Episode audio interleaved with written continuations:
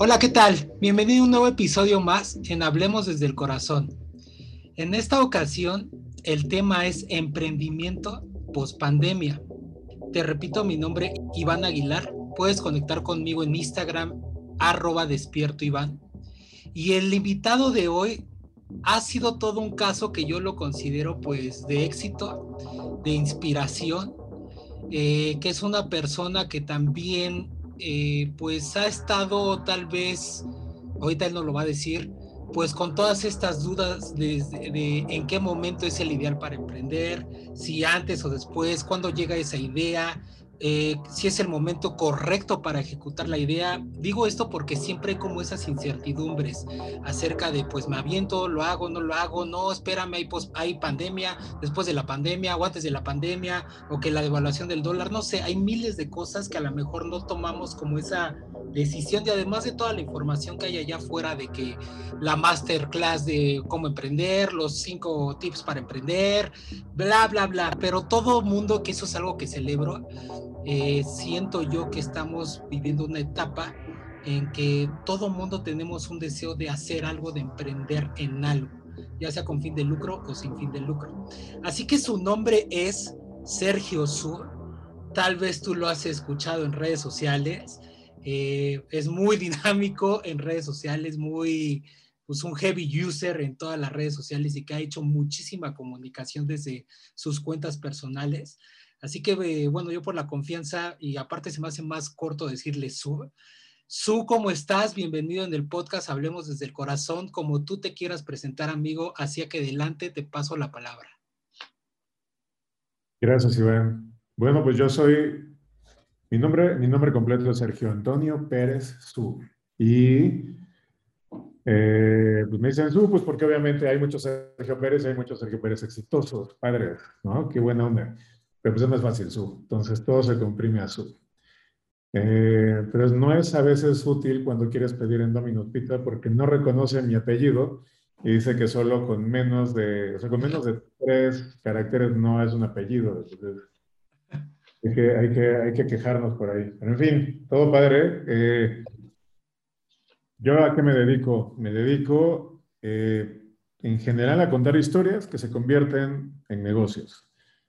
Y me encanta darle, ayudar a, la gente eh, a que puedan conseguir sus propias herramientas para lograr sus sueños.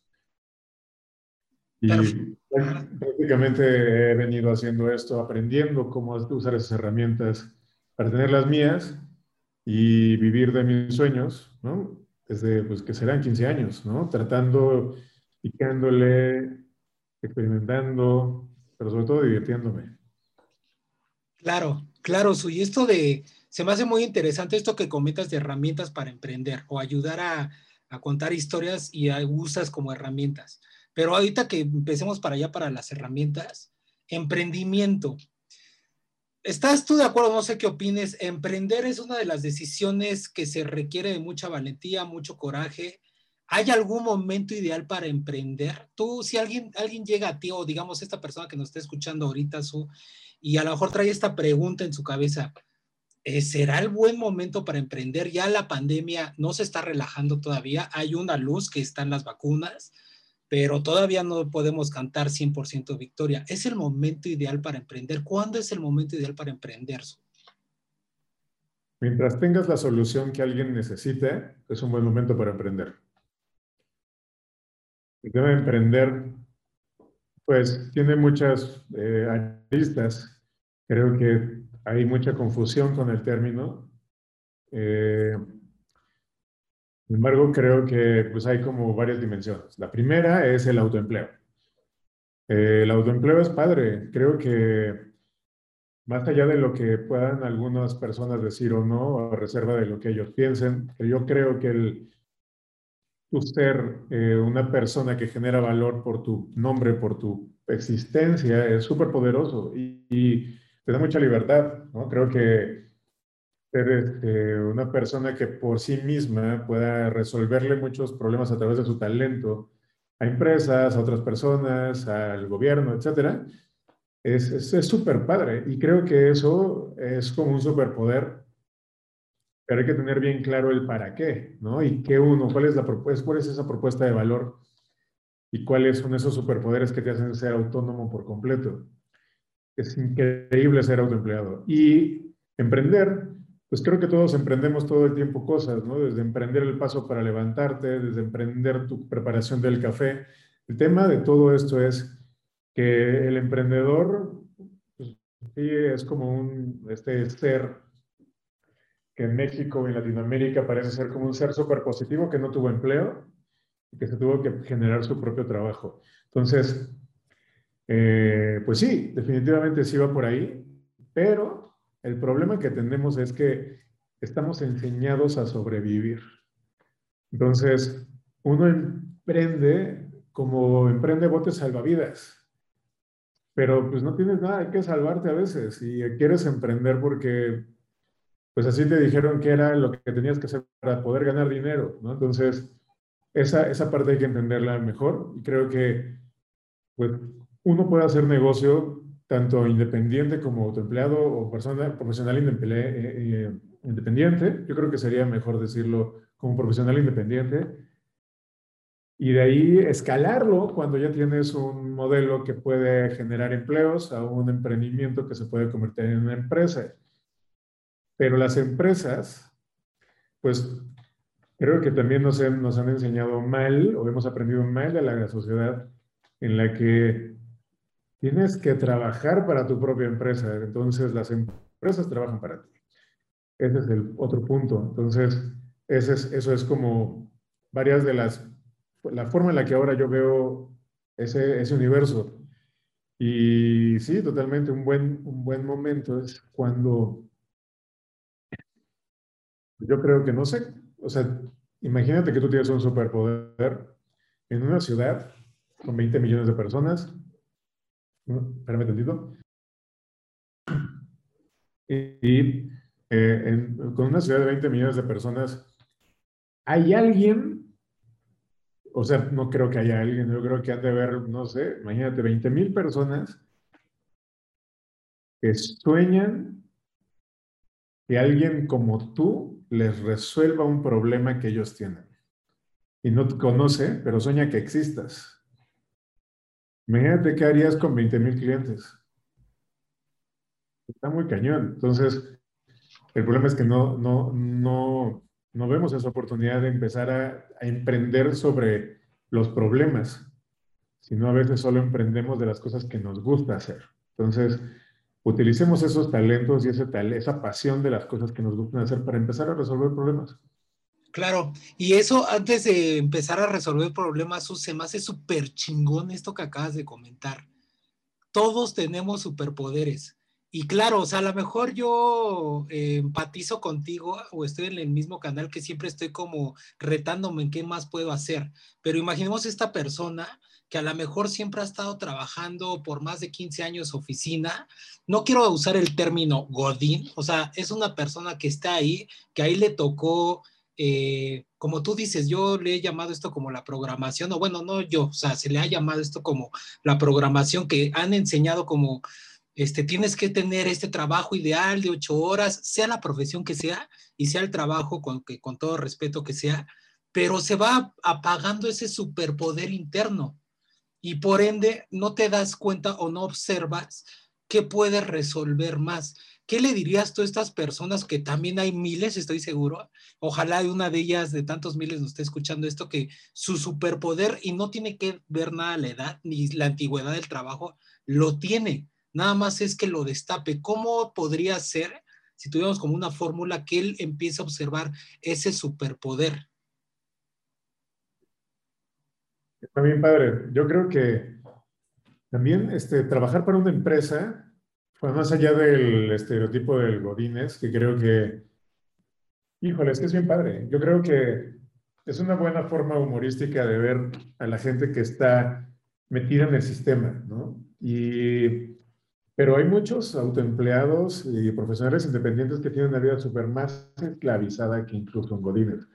A veces me envidio a los godines o a estas personas que trabajan en empresas por el horario que tienen. Tienen un horario invidiable, ¿no? Tienen un horario de 9 a 6, porque está organizado así el sistema de la empresa que alguien antes tuvo que tener el sueño de emprenderle y, hacer esa estructura y ese sistema para que estas personas puedan trabajar sobre ese horario. Entonces, yo creo que el tema del, de la motivación, o sea, me ha tocado, o sea, me toca ver todo el tiempo gente que no tiene ganas ni de despertarse para levantarse a trabajar, ¿no? Y pues todo el tiempo están, ya sabes, hoy estoy aburrido, se están quejando, entran en una dimensión de queja. Y pues, oye, pero eres una persona, perdón, me hecho un cafecito, todavía tengo que Sí, sí, sí. Aparte aquí estamos, eh, para los que no nos están viendo, o sea, estamos con tecito, con cafecito. Eso. Sí, no, es que está haciendo, hoy, hoy hizo frío. Sí, está nublado. Y pues la garganta te dice a qué temperatura está. Entonces, el, sí, creo que,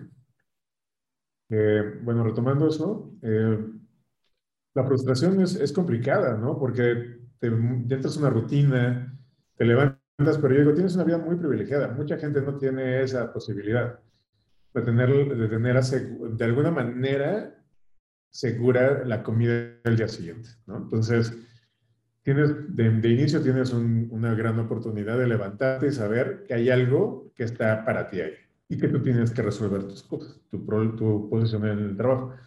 Y ahí creo que el trabajo, para poder entender esa motivación, entra con el propósito.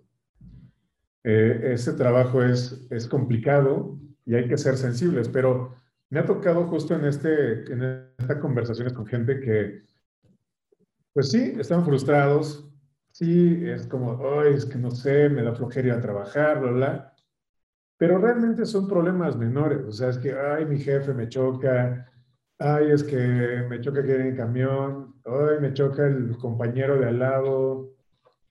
Ok, no quiero disminuir esos problemas, pero es un, híjole, pero mientras tú te estás quejando por eso, ya se extinguieron dos especies en el mundo. Al mundo no le interesas. Entonces, tus problemas son mínimos. Mientras tu existencia no sea lo suficientemente trascendental como para, híjole, así, tu problema es mínimo. Entonces, te tiene que doler lo suficiente en la vida para empezar a hacer cambios. Y si de plano no haces nada y lo único que haces es quejarte todos los días y ir a la misma rutina, pues tú este, pues, hazle algo, ¿no? O sea, ahí pícate para ver si sigues vivo, porque si no te duele, eh, pues no tomas acción.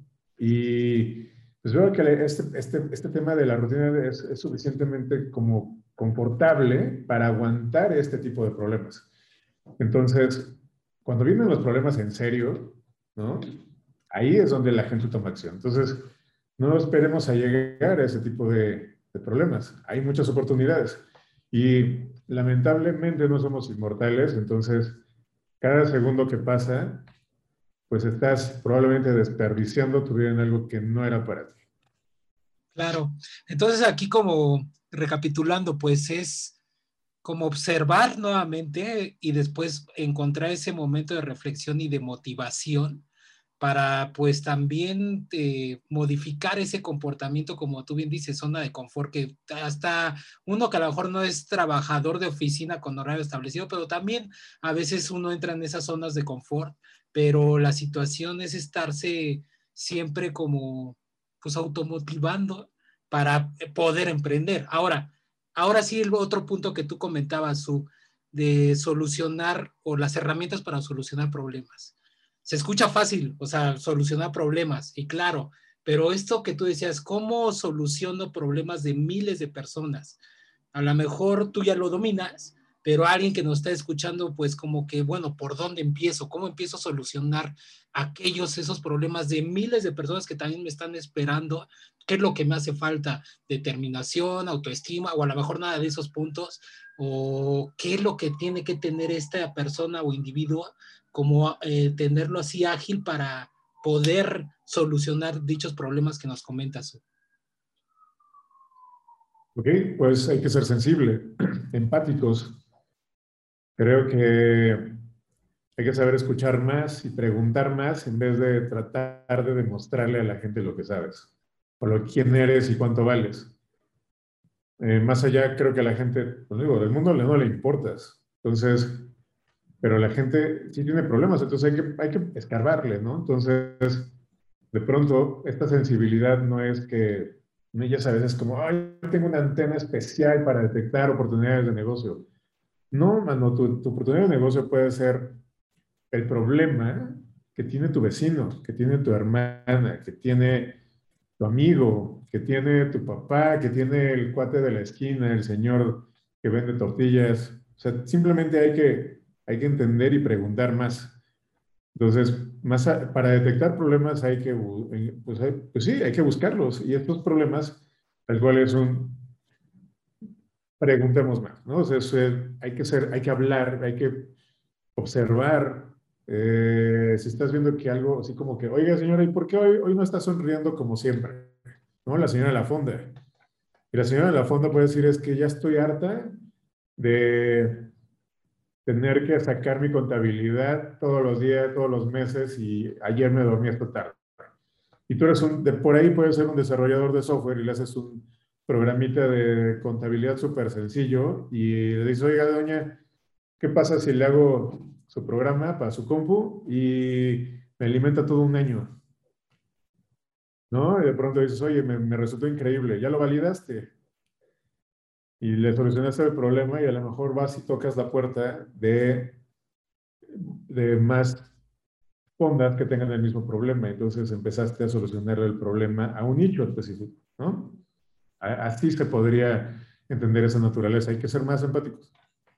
Claro, entonces es como estar un poco en campo, observar, acercarse con las personas, proponer la idea. Si la persona dice, pues adelante, eh, dársela a lo mejor a través de una negociación para ambas partes, eh, ganar, ganar. Pero ahí, eh, ahí, dale, dale. Más allá de llegar y llegar a estar en campo es vivir, ¿no? O sea, sale a vivir de inicio. Sale y vive. Y luego es un, no vas a llegar y en seco vas a proponer una idea que no necesitan. La solución salió antes preguntándole a la señora Viva por qué hoy no sonríe igual que siempre. Porque probablemente esa señora, si no tuviera el problema, te va a decir, no, mijito, estoy muy bien y no, no necesito ahorita servir a la gente. Entonces hay que entender qué le duele a, la gente y empezar a solucionarle los problemas. Porque hay justo, si no, porque dicen, no, la neta es que yo tengo ya aquí mi, mi coin, ¿no? Y no sé, y lo hace perfecto. Entonces, ah, bueno, entonces te quedaste sin solucionar un problema. Ya alguien más se lo solucionó antes que tú. Hay que ver qué onda, justo, hay que preguntar más. Aparte de preguntar más o salir a vivir, como eso está bueno ese concepto, salir a vivir preguntando, eh, ¿qué otros tipos de, o sea, dónde más se puede obtener información? Porque a lo mejor me voy en el caso extremo, o a lo mejor la gente eh, pues no te quiere dar la información afuera o no te quiere platicar las cosas, que es muy respetable, o la otra, a lo mejor alguien que nos está escuchando dice, güey, o sea, yo no soy de esas personas, a mí me da pena, me da cosa, me da incertidumbre ponerme enfrente de gente extraña y también se respeta, se vale. ¿Cómo le daríamos la vuelta a eso? Pues es que esto es resultado de la curiosidad. Entonces, si eres curioso, pues vas a husmear, ¿no? O sea, vas a preguntar. El tema es un, pues si te da pena, pues no creo que te dé pena pensar, más bien la pena, o no sé cómo, cómo tendrías que vencer la pena si te duele mucho no ganar dinero, o te duele mucho estar en, en, tu trabajo y no ser feliz, ¿no? O te duele mucho no, no poder emprender tu propio negocio yo creo que la pena se tiene que vencer. O sea, si tienes pena, híjole, pues es de esas cosas que yo digo, pues Darwin era muy sabio y eh, pues no estás apto, mijo o mija, ¿no? Tienes que ir y vencer la pena. Este, híjole, pues me da pena estar enfrente de la gente y preguntar o hablar. Bueno, pues entonces no tienes las herramientas para hacerlo. Entonces también se acepta. No tienes esas herramientas, pues no es para ti emprender. Y está bien sigue con tu vida normal en esa zona de confort donde no tienes la capacidad para vencer ese miedo. Y está bien, man, o sea, no pasa nada. Pero los demás van a aprovechar esa oportunidad que tú vas a dejar ir y está bien. Claro, y además que no pasa nada, pero sí estaría bien que alguien que nos esté escuchando lo intente, porque también esos son momentos o puntos donde tal vez no estamos, o sea, nos salimos de la zona de confort y eso a la vez, a lo mejor lo haces, que creo que nos ha pasado a todos cuando hablas por primera vez en público. O sea, yo no recuerdo, pero bueno, a ver, ¿qué? ¿Cuándo? Yo creo en la secundaria, prepa, con más uso de conciencia, de razón, así de la primera exposición eh, ante maestros eh, especializados o algo, pues como que sí te pone nervioso y ahí vas todo temeroso, pero va fluyendo la conversación, claro, a lo mejor hubo errores, no pasa nada que hay errores, Nada es perfecto. Claro, es que esa es otra cosa. El mundo no está esperando que seas perfecto, solo hazlo.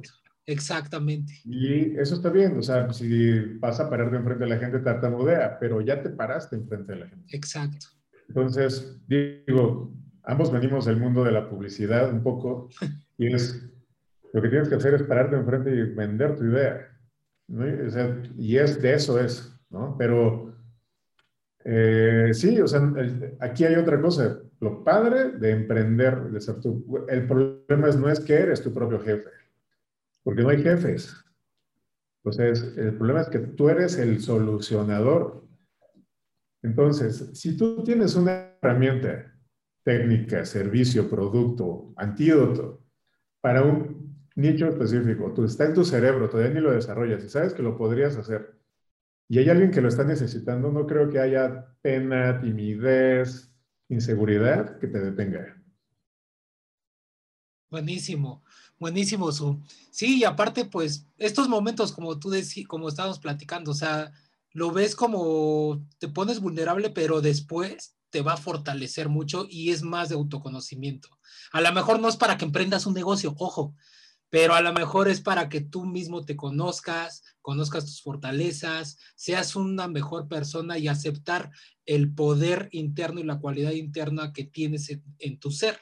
Así que pues, pues ahí está la invitación abierta. Ahora, Su, hablando un poco más, el año pasado pues inició la pandemia, yo sé en qué proyectos estás, eh, pero fue un año que el inicio, pues casi nadie decía, nadie veía la luz, ¿no? Del túnel, o sea, como, ahora qué voy a hacer, a qué me voy a dedicar, qué va a pasar en mi trabajo.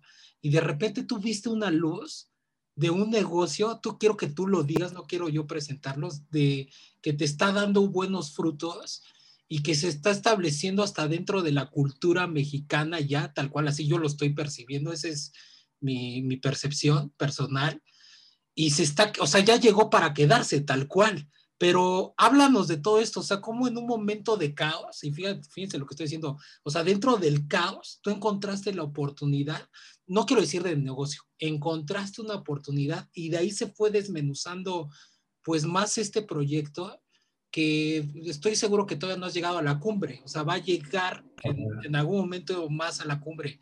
Pero cuéntanos de todo esto, Su.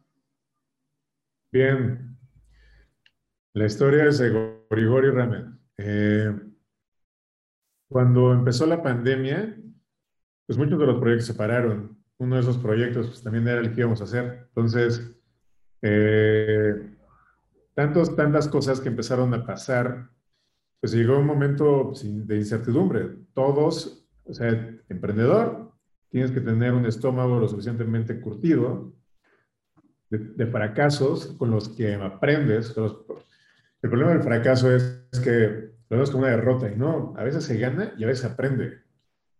Ese es el tema, que este, esta onda del fail no es una cosa negativa, debería, o sea, es una inversión de la vida para, en algún momento tienes que estar listo para que cuando venga la incertidumbre la puedas agarrar. Entonces, eh, pues todo se paró y dije, bueno, pues yo también voy a parar. Entonces, vamos a parar. Entonces, me quedé pensando, tuve semanas de, realmente tomarlas como unas vacaciones. Y en ello, o sea, con las, los proyectos que tengo de la vida, Apolorama tiene una, un evento que se llama Apolo Ramen. Y el Apolo Ramen nace porque mi familia, los Sud, son chinos. Por eso tengo mi calendario aquí y demás. Entonces, como de, tiendita china. Qué chido. Entonces, los, los, los Su somos chinos, descendientes de chinos. Y la sopa de, de, fideos es la sopa de mi abuela. ¿Sabes? Que me he tomado sopas de fideos de todo tipo, sabor y demás.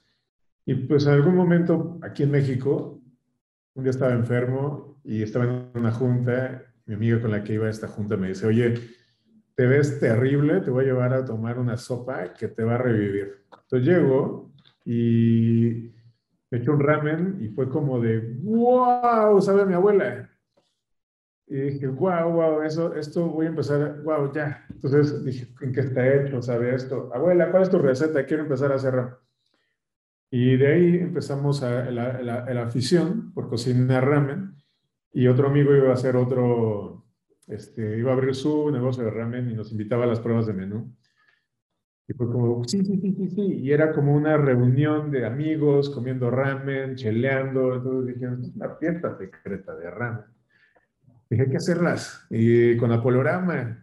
Y empezamos a hacer fiestas secretas de ramen con Apolorama. Y eso ya lleva como casi tres años. De la primera, que empezamos con 50 personas. La última, tuvimos 500, servimos 1500 platos de ramen. Una locura. Lo mejor de todo eso fue como del demostrarme que podía hacer algo mucho más allá que ni siquiera había planeado. Eh, pero justo empiezas a, socializar la idea. Me acuerdo que fue un evento de estos gastronómicos ultra fancy y de la nada se me acerca al inicio, oye, tú eres el del ramen. Y yo así de, ¿qué? ¿Cómo me ubicaste en medio de los rockstars de la gastronomía. Y dice, sí, es que fue a tu fiesta, estuvo increíble. Te queremos invitar a, en esta escuela super fancy de gastronomía a que des, des el curso de ramen. Y yo, bueno, pues va. Y lo hicimos por pandemia y todo, pero entre ese tipo de cosas habían demasiadas señales, ¿no? Y incluso con señales negativas que me dije, me, había gente que me dijo, te falta, necesitas aprender de la esencia, necesitas aprender de las raíces. Y yo, pues, va, voy y aprendo. Agendemos el viaje a Japón, órale, vamos. Y entre otras cosas, pues a la mera hora fue un, no, pues pandemia. Entonces tenía que, no sabía cuánto tiempo iba a durar, ¿sabes? Nadie supimos, estábamos a la incertidumbre y dije, pues tenemos que socializar que haya Apolo Ramen pronto. Y cuando, cuando de pronto dije, a ver, ¿cómo le hago?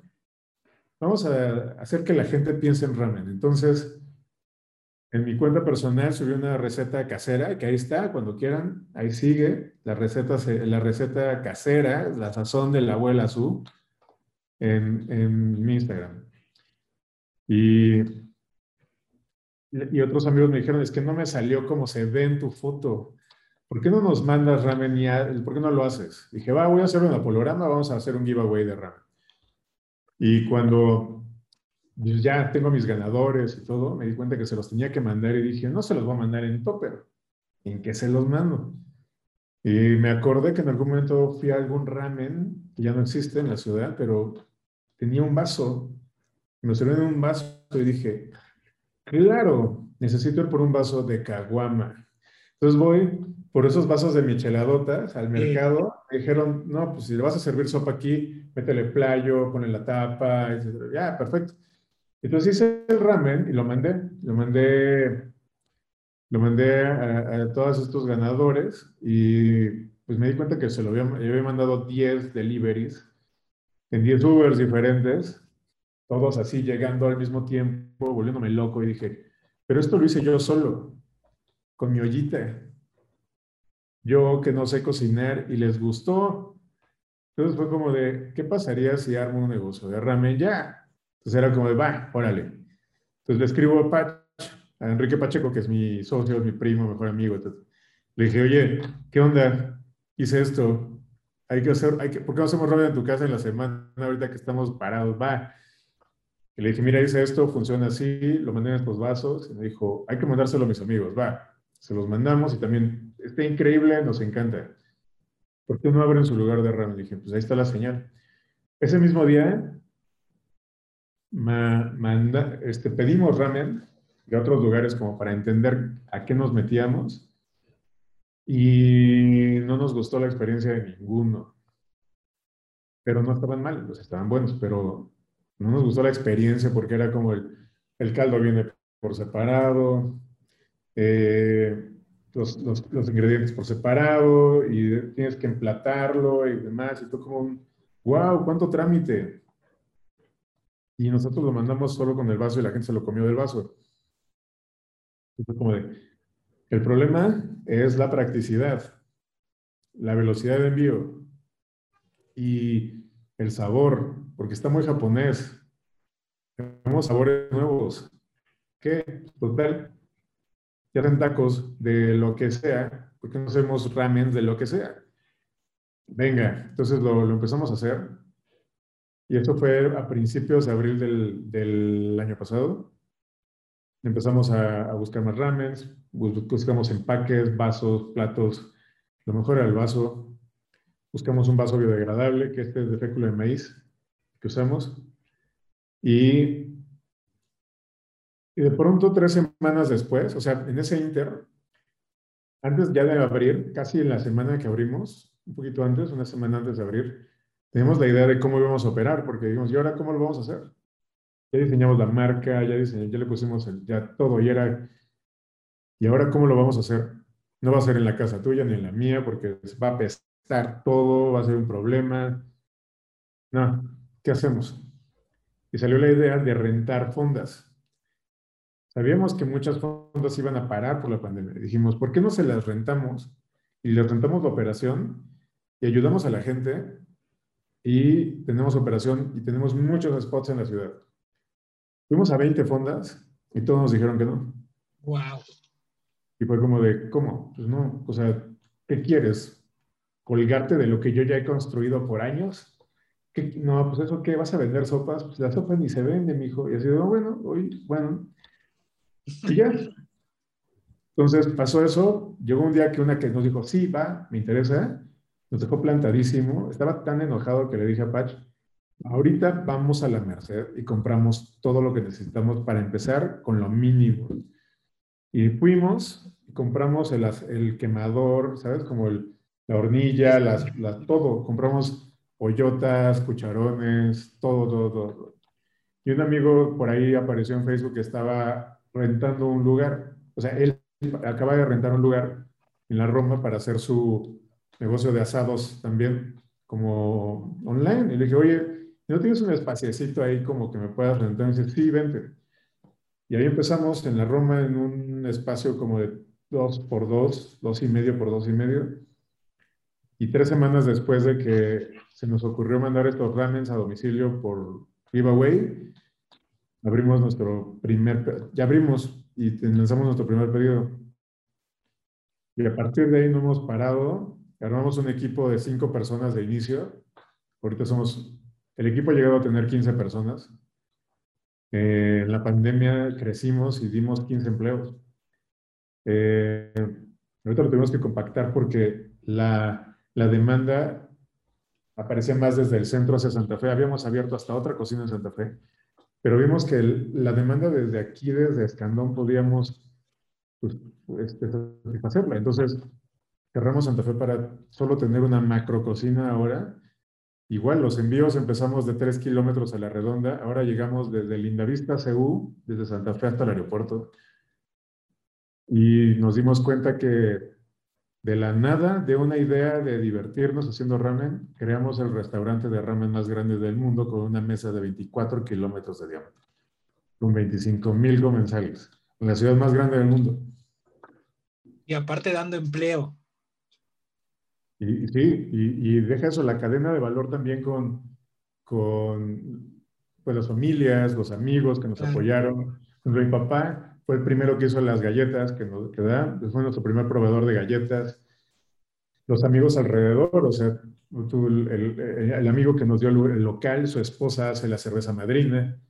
Tony, Tony nos apoyó y hasta ahora es como nuestra socia con la cerveza madrina, que es eh, con quien hacemos la Gorichela, que es nuestra primera cerveza hecha en México para maridar con ramen. Eh, pues lanzamos hasta nuestra etiqueta propia de cerveza. Entonces, eso, amigos que fueron nuestros proveedores también de empaque, de cartón, un chorro de gente que nos apoyó al principio fue increíble, increíble eh, eh, la agencia de relaciones públicas que nos ayudó a llegar a medios. Todos fueron que Stream Monkeys, igual, o sea, llegó y todo fue una gran cadena de valor, más allá los proveedores, ¿no? O sea, el, importador chino, el importador del, de fideo, el importador de todos lados. Entonces, de pronto fue como, wow.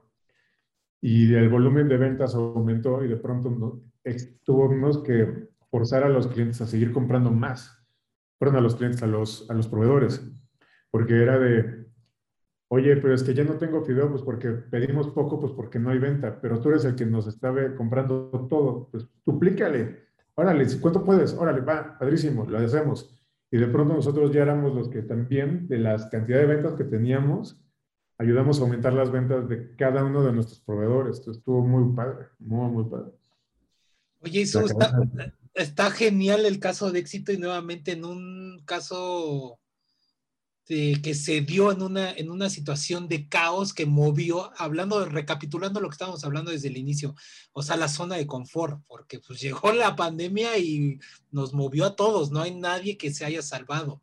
Pero me llama mucho esto la atención que tú hablabas mucho de las señales, o sea, estar observando las señales y aceptar las señales, ya sean tanto comentarios negativos, positivos, de wow, está chido esto, esto, no, pues, pues, son sopas, mijo, ¿quién te va a comprar sopas? ¿No? Lo que te comentaban. Pero estas señales, ¿cómo tomarlas dentro de este proceso de que emprender algo, lo que sea? ¿Y para qué tomarlas, Pues las señales son claras, ¿no? Es como de, oye, estás viendo la necesidad, casi, casi. Estás viendo y no ves, como dicen. Este, pues sí, va por ahí. Y, y es, cañón porque, la, o sea, de inicio, tú tienes una pasión.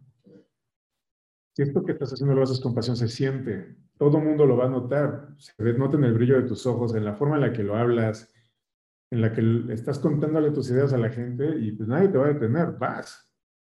El único que te detiene eres tú. Luego, lo que estábamos buscando más allá de vender ramen es vender comida que tenga portabilidad, que tenga, que sea un formato express, darle al ramen, ahí sí, darle al ramen, está quitarle lo ceremonioso y volverlo una comida práctica, rápida, express, llenadora, sobre todo llenadora, fuerte y consistente, en un mundo de, de opciones donde pues, solamente habían tacos, tortas, hamburguesas. hamburguesas salieron por doquier, ¿no? Y, y, justo nosotros dijimos, pues vamos a hacer el tren del ramen, ¿no? O sea, vamos a, y, y, vamos a enseñarle a la gente que tiene miedo de llegar a los restaurantes japoneses, pues el tema de la etiqueta, de la ceremonia, échate un ramen en tu casa. Convierte este día tu casa en, un, en, un, en una oportunidad de comer ramen. Y es padrísimo cómo mucha gente aprendió comer ramen también con nosotros. Entonces es, es como bien padre haber sido como los primeros ramenes de mucha gente. Y a partir de ahí va, pues mira, nosotros solo somos Dark Kitchen, pero si quieres ir a comer ramen también, te recomiendo los lugares que nos gustan. No hay un chorro de lugares donde puedes ir a comer ramen y sentarte. Y si quieres un ramen en tu casa o en tu oficina o en el transporte o en el parque, pues ahí estamos nosotros. Claro. Ahorita tú decías Dark Kitchen. O sea, yo sé que dominas todo ese concepto, pero alguien que esté escuchando y dice, ¿qué pedo? ¿Qué, qué es eso de Dark Kitchen? O sea, nunca lo había escuchado. O sea, es, es posible entonces que yo pueda, desde mi departamento, casa, lo que sea, empezar a cocinar y vender. ¿Qué es eso de Dark Kitchen? El, las Dark Kitchen son un modelo que tampoco es nuevo y es la forma en la que los restaurantes eficientaron la manera de distribuir su comida de delivery. Pues en el mundo, los restaurantes que de pronto, no sé, tenían un alcance grande de demanda, pudieron ampliar y llegar más rápido a sus comensales a través de abrir cocinas que por fuera eran totalmente sin marca, pero que a través de las plataformas de delivery tipo, pues todas las que hay en el App Store, Uber Eats, Didi, todas, este Rappi, eh, pudieron a partir de eso distribuir, ¿no? Entonces, eh, el tema es que también la, hubo la oportunidad, o sea, en algún momento en algunos países, dependiendo de las normas de cada aplicación, que tú en tu casa, si eras bueno haciendo algo, lo dabas de alta en la aplicación y podías vender comida. Entonces dices, wow, pues yo, o sea, no necesito abrir un restaurante solo con mi cocina. Sí. Y vieron, hubo un boom mundial de hace como unos 5 o 6 años para acá de Dark Kitchens. Entonces, ¿qué pasó con la pandemia? Pues es que ahora no, con menos razón ibas a rentar un local, con menos razón ibas a abrir al público, tenías la oportunidad de convertir el delivery en tu canal de ventas. Entonces, la Dark Kitchen le ponen Dark o Hidden o Cloud o Ghost Kitchen, porque no estás abierto al público, pero realmente el modelo es como una kitchen que tiene salida a través de e-commerce. Eh, nosotros no tenemos eh, gran presencia en aplicaciones porque lamentablemente tienen comisiones muy altas y nosotros hemos desarrollado nuestras propias plataformas, nuestro propio delivery, que ayuda a que los costos se mantengan bajos y sobre todo también dar empleo a los repartidores. Y esta parte es bien padre porque el modelo Dark, podrías decir, no, pues es que puedo, ahorita podría decir, tengo cinco en la ciudad y están distribuidas en diferentes puntos y nadie sabe dónde están, solamente te llega la comida y con eso basta. Pero también hay oportunidad de decirle a la gente pasa por ella y no pagues el envío. Entonces ya le dices dónde estás.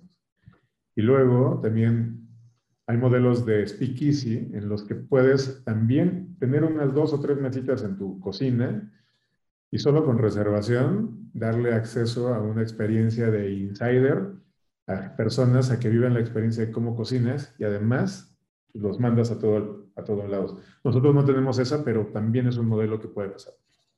Buenísimo, Su.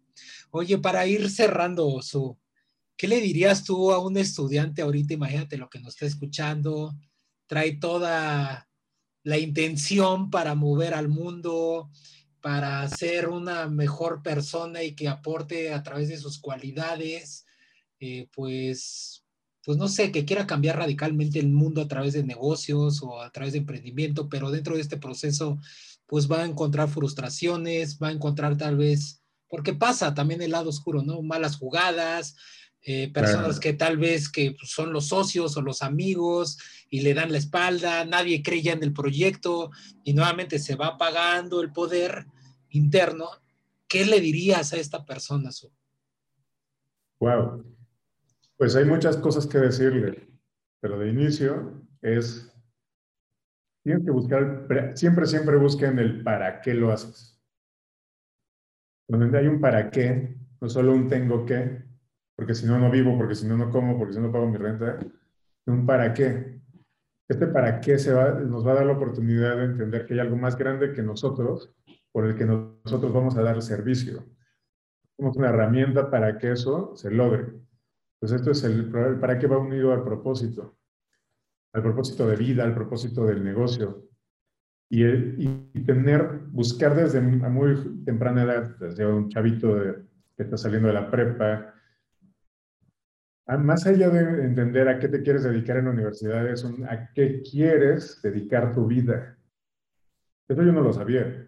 Me hubiera encantado conocerlo a esa edad y con la conciencia. Porque pues esa cosa que de pronto le damos al sentido de la vida, pues es que no hay sentido de por qué existamos en este planeta, de, de verdad. Pero ahora tú dáselo el significado. Entonces, el para qué es padrísimo y creo que, digo, es una búsqueda que tiene que ir unida de terapia, de autoconocimiento, de un chorro de amor propio y de mucha tolerancia del mundo alrededor, a que uno tiene que ser tolerante con el mundo también. Y el propósito, tal cual, te ayuda a tener una brújula para tomar decisiones. Porque al tener esto, que es, por ejemplo, esta, esta propuesta de valor personal del para qué vives, eh, pues no importa a qué te dediques, porque lo que, a lo que te dediques no te va a definir como persona. porque a fin de cuentas como esencia somos personas y ni el trabajo, ni el emprendimiento, ni el éxito te definen. A fin de cuentas puede ser una persona que pues, a lo mejor tiene el síndrome de déficit de atención y no alarmas en tu chamba, pero eso no te quita de ser una excelente persona y ahí hay algo que en lo que sí te puedes enfocar para resolverle problemas al mundo. Entonces, la pregunta que nos deberíamos hacer es, ¿Cómo le hago para vivir de lo que más me gusta, resolviéndole la vida al mundo mejor que nadie? Y a partir de ahí, empezar a trabajar. Si quieren, con toda confianza, la gente que nos está escuchando y demás, pueden contactar en Instagram. Les voy a pasar mi dirección, es arroba sergio-su, su. Tengo un mensajito y con gusto los puedo empezar a, a ayudar como a que encuentren ese camino. Pero a mí me pasó, yo lo viví, viví en un mar de frustración de socios, lo que dijiste de socios, de proyectos caídos, de, de, de, buscar salvavidas cuando el, barco lo tenía puesto. En el momento en que empecé a navegar, fuera del sobrevivir al vivir, todo cambió por completo y todavía creo que no llego ni al 10% del de lo que puedo eh, seguir encontrando si le rasco más al propósito. Entonces, este, pues con mucho gusto, de eso se trata, de, de ser todos porque los otros también, o esa palabra que me encanta de las tribus Zulu de Sudáfrica, que se llama Ubuntu. Ubuntu es yo soy porque tú eres. Y es, ah, qué bonito, qué bonito. Y es tal cual, si tú prosperas, yo prospero. Así que compartamos esa prosperidad. Muchas gracias, Su. Eh, muchísimas gracias por todo tu tiempo, por toda tu, pues por compartirnos todo tu caso también y también hablar de estos momentos también de frustración y llegar y, llegarte, o más bien que nos compartas en el momento en el que estás situado ahora, que también tiene que ver con mucho autoconocimiento, experiencias, eh, pues eso yo creo, y oportunidades, tomarlas, desechar algunas, probar, intentar, esto del fracaso, el fail, eso es buenísimo también que el fail no se vea como algo como, no, pues ya no, no, no estás funcionando para esto, no, es una oportunidad, ahí también es aprendizaje, o sea, muchas cosas rescatables. Aquí, Su, te agradezco. Te repito a ti que nos estás escuchando en las redes sociales de Su, arroba Sergio-Su y Gori Gori Ramen tal vez ya has probado ese ramen, bueno, pues él es el, el que llegó toda esta idea por diferentes circunstancias en esta situación de caos de la pandemia. ¿Sí, Su, quieres decir algo? No, pues no fui solo. También conté con, el, con la fortuna de tener un gran socio ahora como Enrique. Un saludo, Enrique. Sí, un saludo, Enrique, si nos escucha en un momento en offline o, o vivo. Este, y al equipo, con Eli, Eli, que fue como una gran ayuda, ella entró como nuestra becaria y ahora es nuestra socia. Es, es increíble, Eli, es una bala. Y así todo el equipo que, que forma Gorigori, que ha sido uh, varias transiciones, pero es, es padrísimo haber hecho esta familia, que aunque algunos ya no están dentro del equipo, siguen siendo parte de y están involucrados y llegan, o sea, nos, nos, nos seguimos viendo como, como dice el amigo Javier, como Gori amigos, ¿no? O sea, ¿qué onda Gori amigo? Es muy padre. qué padre, qué padre. Oye, pues este episodio todos son los que lo escuchamos son ahora Gori Gori amigos. Yo soy también uno ya de ellos.